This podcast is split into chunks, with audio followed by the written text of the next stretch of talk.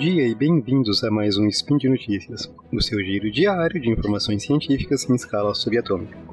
Hoje, dia 14 Electron, do calendário Decatrian, vulgo 7 de maio, uma sexta-feira, eu e Yuri conversarei com vocês sobre plásticos. No programa de hoje, novo processo para produção de plástico biodegradável, conversão de plástico em combustível líquido e peixes engolem microplástico desde 1950. Speed Notícias.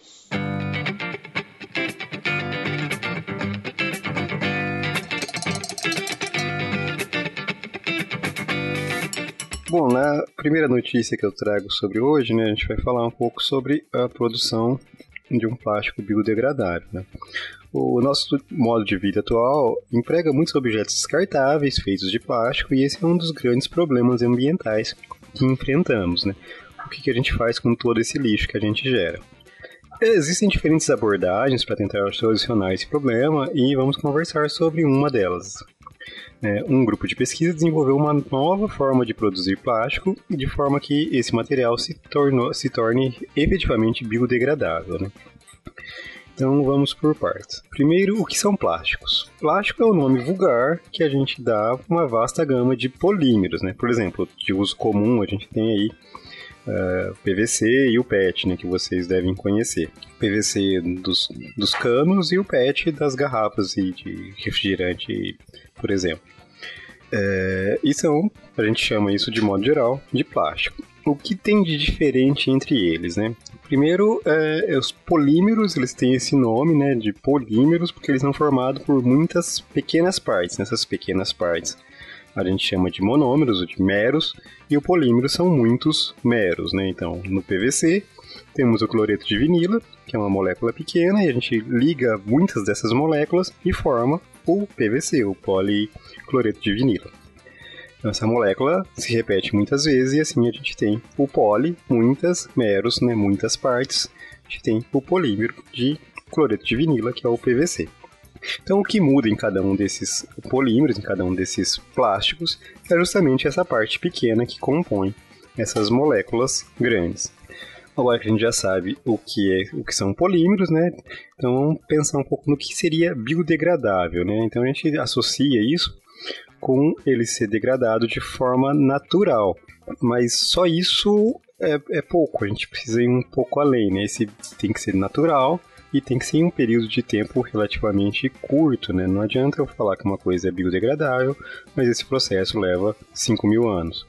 Então a ideia aqui foi desenvolver plásticos que sejam efetivamente biodegradáveis em condições reais, né?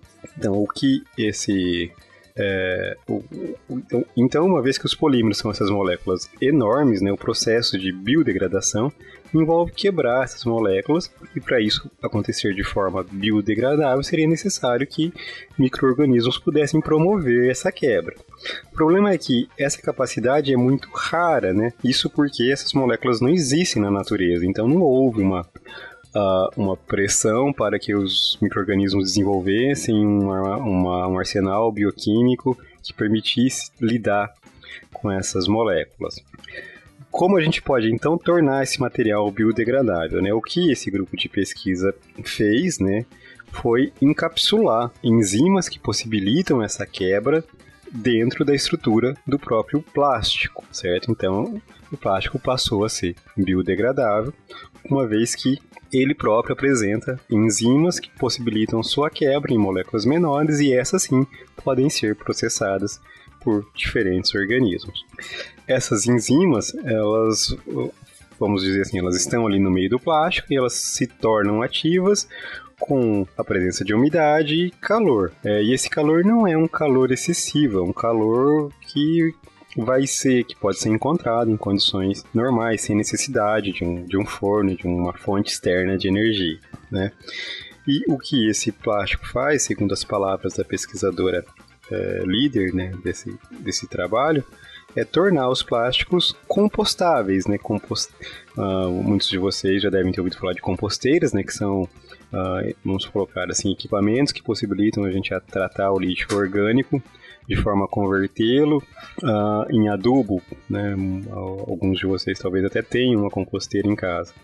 E o lance é que esse plástico, contendo essas enzimas encapsuladas na sua estrutura, poderiam ser colocados em uma composteira e iriam uh, ser compostáveis. Então, o que ela fez, né, segundo as palavras da própria pesquisadora, é tornar os polímeros, os plásticos, é, compostáveis. Ela fez com um determinado polímero, mas a técnica pode ser empregada nos mais diversos polímeros, inclusive nos mais comuns, né, nos que a gente usa mais no nosso dia a dia, certo? Na nossa segunda notícia de hoje, né, para a gente continuar nossa conversa, a gente vai continuar falando sobre o problema que são os plásticos, né? E, e eventuais soluções para esse proble problema. É, como já mencionado, né, grande parte do plástico produzido vai para o lixo depois de um único uso. Claro que muitos plásticos são recicláveis, mas a questão é que muito pouco é realmente reciclado, né? Uma estimativa que existe é que de todo o plástico já produzido, apenas 9% dele foi destinado à reciclagem, né? Uma parte foi para incineração, mas a maior parte está aí, poluindo nosso planeta. E o que podemos fazer com isso, né? Pois mesmo que vamos supor que magicamente a gente conseguisse fazer com que a partir de agora todo o plástico produzido incorporasse aquela tecnologia que a gente conversou na primeira notícia e fosse biodegradável e pudesse ser compostável. Né? Existe muito plástico aí no ambiente que precisaria de uma destinação, né? Está aí sujando o nosso mundo. Uma alternativa é converter esses polímeros, né, esses plásticos, em cadeias uh, que são cadeias carbônicas muito grandes, em combustíveis líquidos, né, gasolina, óleo diesel, querosene, que também são uh, cadeias carbônicas, né, menores, mas ainda cadeias carbônicas. É, na realidade, já existem alguns trabalhos descrevendo como fazer isso, né? Isso não é exatamente novo. O que eu quero apresentar aqui é uma nova forma de fazer isso. É, eu só vou falar um pouco do processo, assim, não vou entrar em muitos detalhes dele, né? Mas é importante a gente ter em mente que todo o processo pode ser melhorado, né? Assim, a gente pode conseguir uma forma mais barata, com um menor custo energético, uh, vamos colocar mais eficiente para um processo conhecido.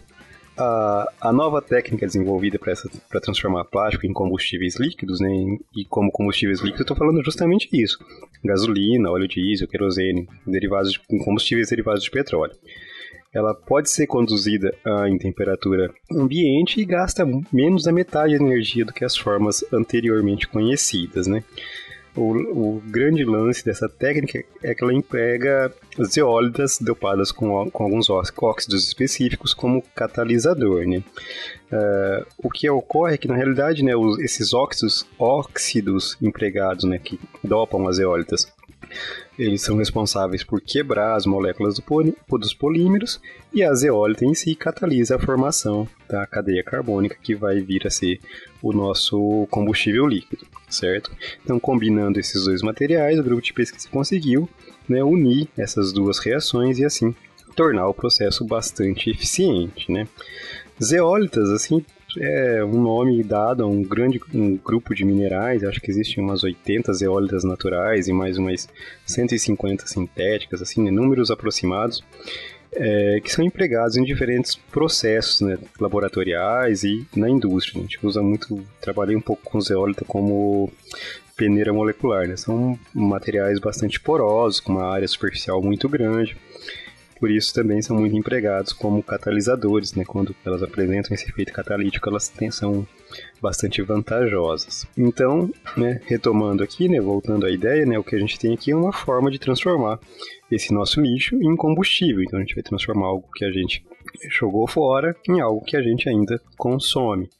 É claro que essa também não é uma solução perfeita, mas ela pode ser associada a outras soluções como a mencionada anteriormente, de transformar, né, de produzir plástico biodegradável, uh, com processos de reciclagem e muitas outras abordagens que tem né, para a destinação dos plásticos, que são sim um enorme problema. Né? É, é, importante a gente ter em mente que para resolver o problema da poluição serão necessários, além dessas nossas soluções tecnológicas, uh, alterações em nosso comportamento, né? uma vez que o nosso padrão de consumo é, é inviável manter a saúde do planeta. Agora, para finalizar a nossa conversa, né, eu trouxe um trabalho que ilustra né, o tamanho desse problema. Né?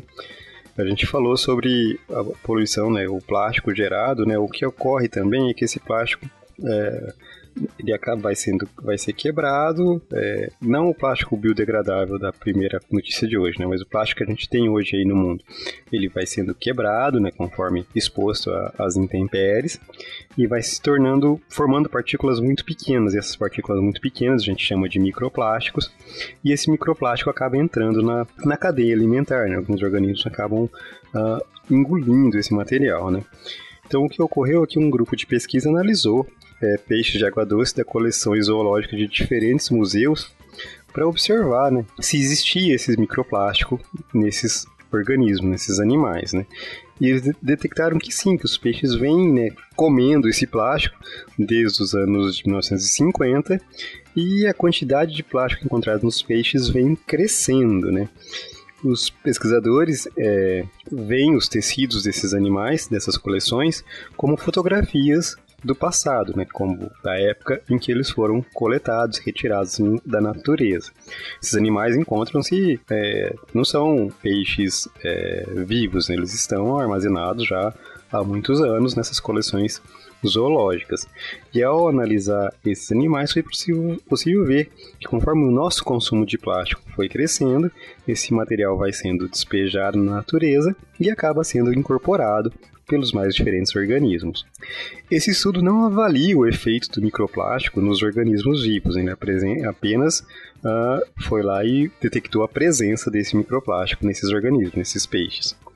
Mas provavelmente não é dos melhores, né, o efeito do microplástico nos organismos. Então, com isso eu quero só reforçar a necessidade que a gente tem de minimizar o descarte desse material e para isso devemos lançar mão tanto desses avanços técnicos, como os mencionados nas duas primeiras notícias de hoje, quanto em mudanças no nosso comportamento. Por hoje é só, lembro a todos que links para as notícias aqui comentadas estarão no, no post e uma vez que vocês forem lá para ver essas notícias, aproveitem e deixem lá um comentário, uma sugestão, qualquer coisa pra gente é, na postagem.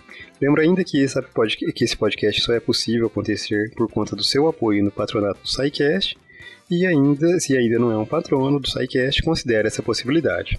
Um forte abraço e até breve.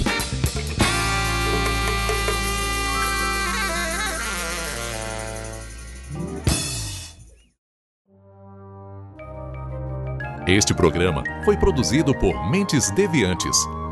deviante.com.br.